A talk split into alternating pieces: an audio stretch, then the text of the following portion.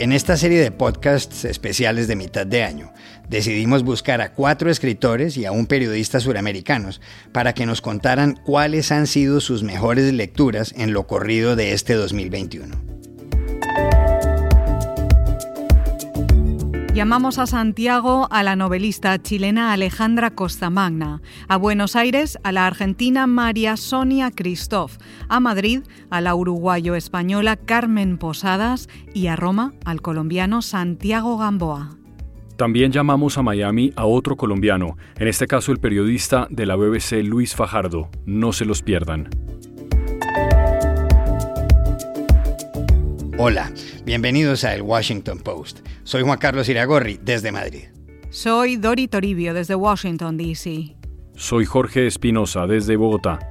Es jueves 19 de agosto y esto es algo que usted debería saber hoy.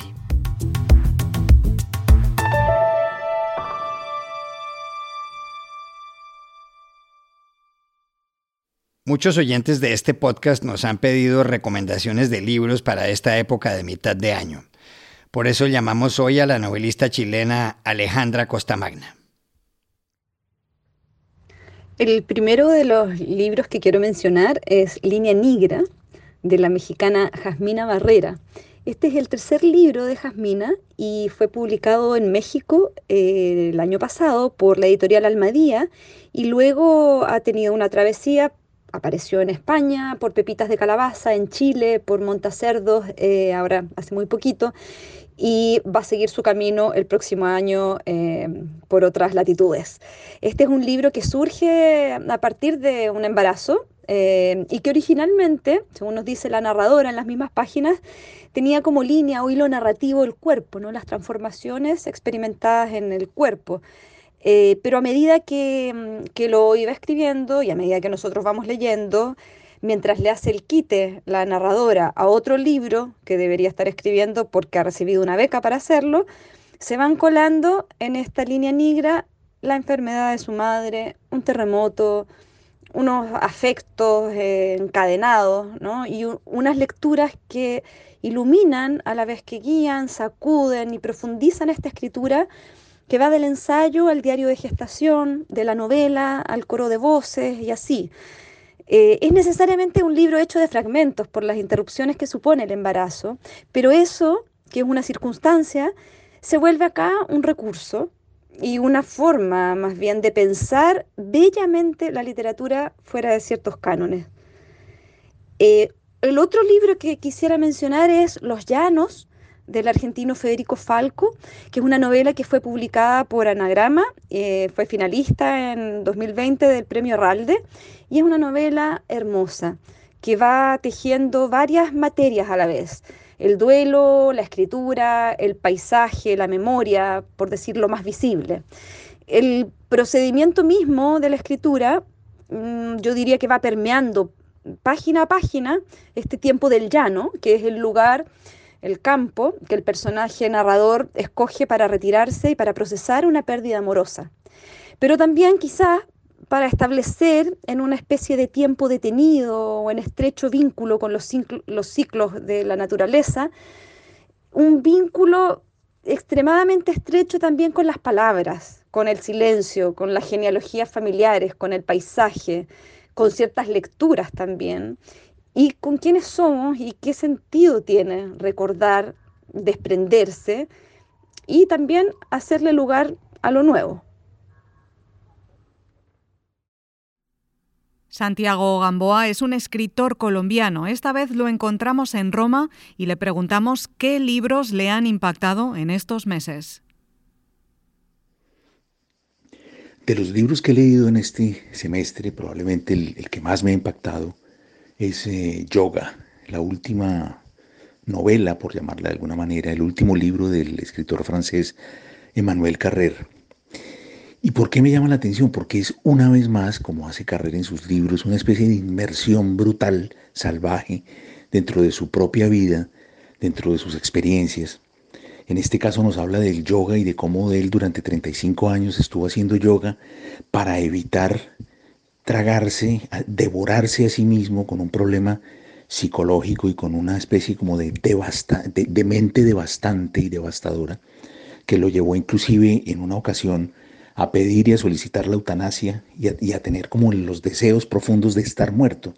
Es decir, es un suicida en potencia que lucha contra la destrucción y es el mismo Emanuel Carrer, es el escritor, es él quien nos cuenta de una manera descarnada una época de su vida muy, muy poderosa eh, y que por momentos parece escrita, como me gustan a mí las autobiografías, que por momentos parecen escritas por su peor enemigo, porque nos habla y nos cuenta de un modo directo y, cruel incluso para sí mismo sus peores defectos, sus envidias, la manera como destruye las relaciones con las personas que ama. Es decir, es una, es una especie de inmersión al interior de un, de un cerebro y de una sensibilidad eh, perturbada por una enfermedad, por la enfermedad de la depresión ¿no? y por una cierta bipolaridad.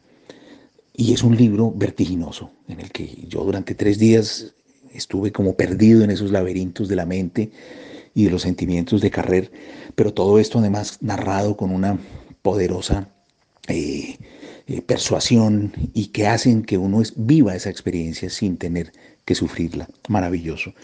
Y para recordar un clásico que leí, un clásico que tiene más de mil páginas, eh, El Conde de Montecristo, un libro que pues casi todos recordamos por lo que pasa en las primeras 200 páginas pero luego la construcción de esa increíble venganza que hace el conde de Montecristo y de cómo va conociendo la vida, va conociendo la política, va conociendo el amor, va conociendo las virtudes y las flaquezas humanas a medida que va avanzando en esta venganza, es una lectura extraordinaria.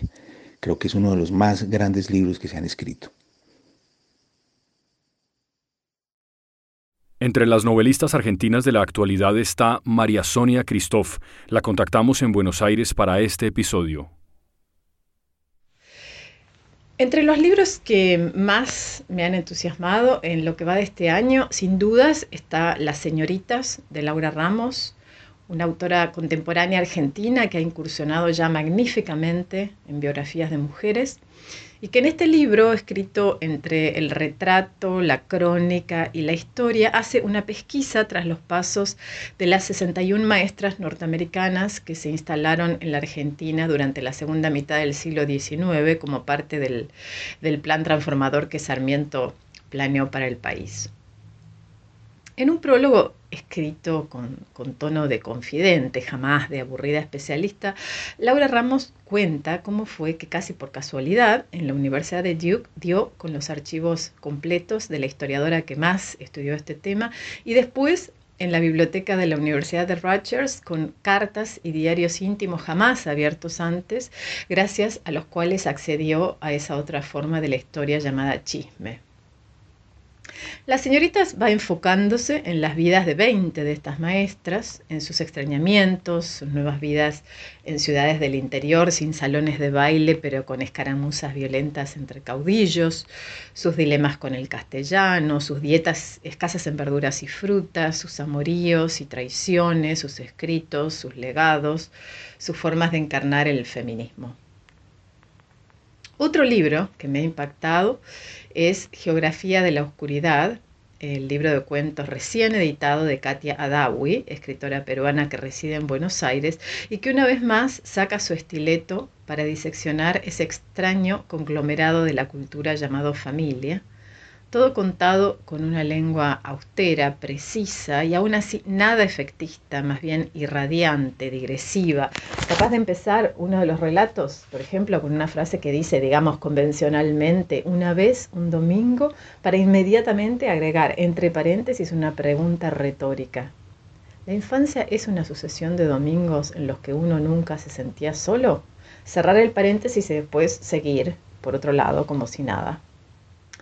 Y el tercer libro que quiero mencionar acá no es de aparición reciente, pero sí de lectura reciente para mí, eh, que justo estoy dando un curso de escrituras de la intimidad. Y quise agregar este último libro de Edouard Levé, un, un autor francés, un librito tan breve como potente que se llama Suicidio, escrito a caballo entre el retrato del mejor amigo de la infancia de Levé, que se suicida una mañana de sol, y el ensayo acerca de este tema que ha obsesionado a tantos, entre ellos al propio Levé, que después de terminarlo y enviarlo a su editor, se suicidó él mismo, resignificando así, con ese acto performático las lecturas que podamos hacer de su extraordinario libro.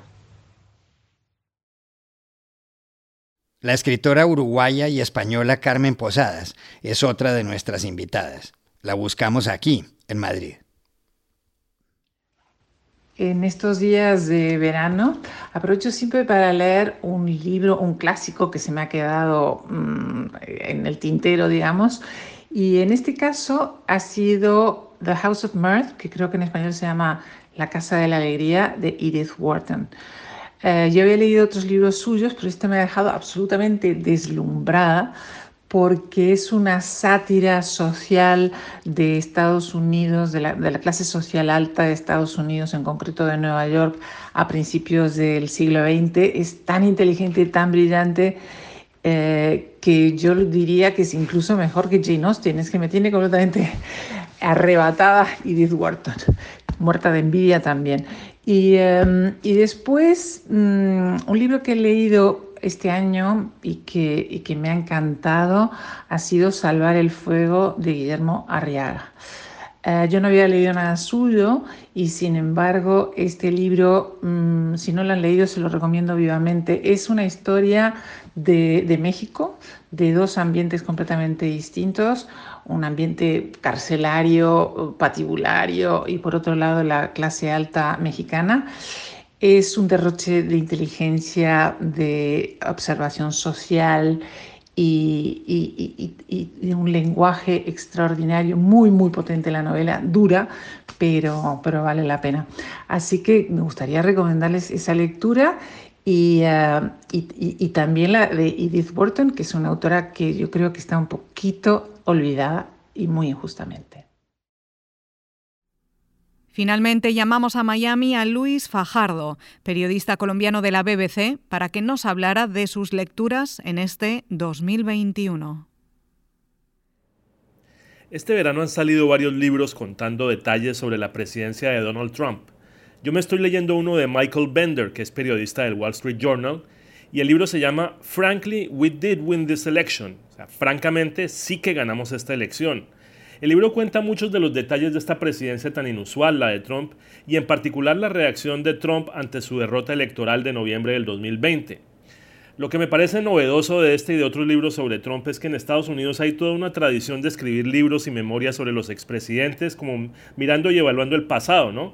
Pero esta vez se trata de un dirigente que ha dicho que puede volver a intentar llegar a la Casa Blanca. Entonces son libros que pueden ser claves para entender no solo el pasado, sino también el futuro político de este país.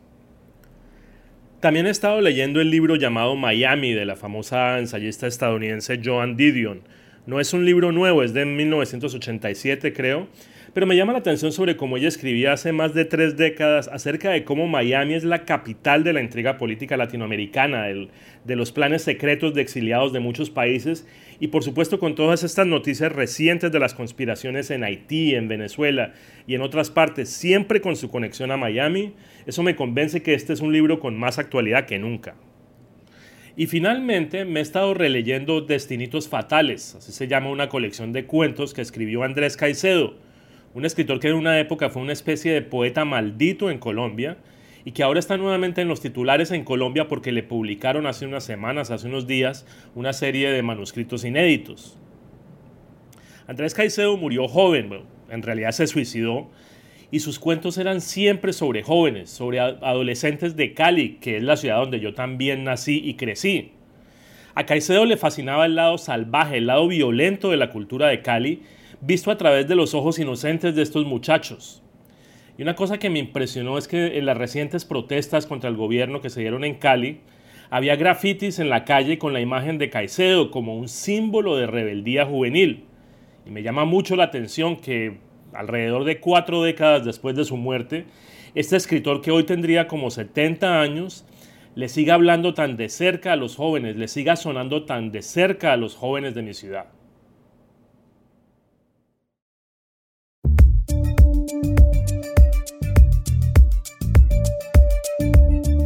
Y aquí termina el episodio de hoy de El Washington Post, El Guapo. En la producción estuvieron Cecilia Favela y John F. Burnett. Por favor, cuídense mucho. Y pueden suscribirse a nuestro podcast en nuestro sitio web, elwashingtonpost.com, seguirnos en nuestra cuenta de Twitter, arroba el post, y también nos encontrarán en Facebook buscando el Post Podcast. Chao, hasta la próxima.